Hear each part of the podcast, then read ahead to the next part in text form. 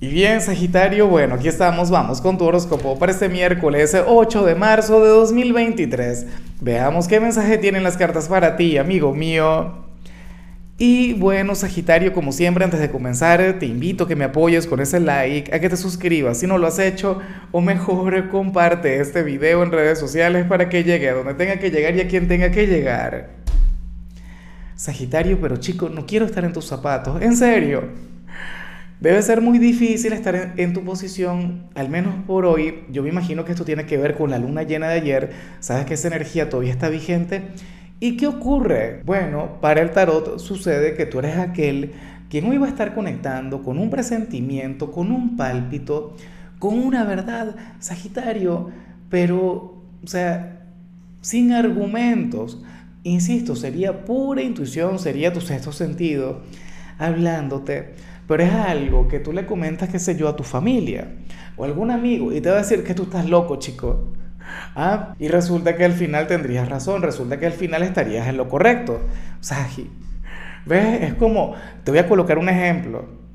Bueno, pues, mi mamá no fallaba, claro, las madres son sumamente intuitivas, pero mi mamá a veces, en serio, sin alguna señal, sin alguna justificación, sin, sin, algo, ¿sabes? Sin algún argumento, ella se daba cuenta cuando uno estaba en algo malo.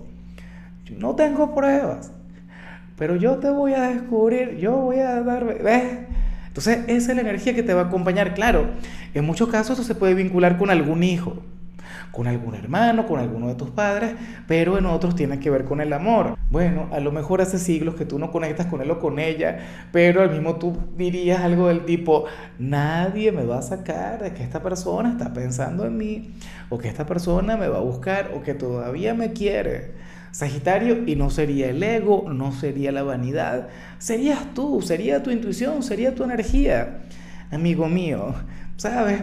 La conexión con grandes verdades sin fundamento, bueno, eh, qué sé yo, a lo mejor eso tiene que ver con otra cosa, con otro tema, a nivel familiar o en el trabajo, nadie te creería.